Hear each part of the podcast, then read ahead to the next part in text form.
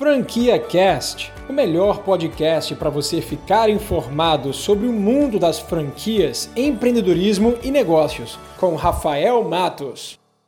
Hoje eu queria falar com vocês sobre o grande mito das franquias, que talvez ninguém tenha te falado. Depois de ter investido no que eu chamo de micro falsa franquia e de ter me tornado master franqueado de uma marca americana aqui no Brasil e também de ter fundado uma das maiores micro franquias do Brasil, que em três anos captamos mais de 150 mil candidatos interessados em investir no nosso negócio eu descobri que existe um grande mito por trás das franquias. Muita gente acredita na ideia de que franquia é uma espécie de investimento, que você vai injetar um dinheiro e que você vai poder viver daquele rendimento mensalmente, sem precisar de muito trabalho, sem precisar de muita energia gasta para esse negócio. E esse mito me incomoda muito, porque eu recebo através dos meus candidatos à franquia, recebo através do meu canal no YouTube diversos comentários de pessoas que me perguntam, Rafael, qual é a melhor franquia para investir?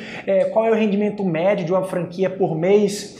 É, eu não quero trabalhar muito, eu quero investir em franquias. Ou se você tem essa mentalidade, então acaba com ela agora, esquece isso. Franquia é um negócio que você tem que trabalhar, tem que se dedicar, você tem que impor tempo e energia para esse negócio dar certo. Porque se você não tiver essa dedicação, não vai dar certo. Seja uma franquia da Boticário, seja uma franquia da Cacau Show, da McDonald's, de qualquer marca, você precisa sim trabalhar. Franquia não é investimento. Franquia é um negócio como qualquer outro, que precisa de muita gestão, precisa de muito foco para dar resultado. E é claro, quando você compra uma franquia, você está comprando o poder de uma marca, o know-how, a expertise, os manuais. Você está comprando uma facilitação, um facilitador de negócios. Talvez você está comprando um caminho mais curto, um atalho, porque você não tem tanto tempo para se dedicar a um projeto do zero,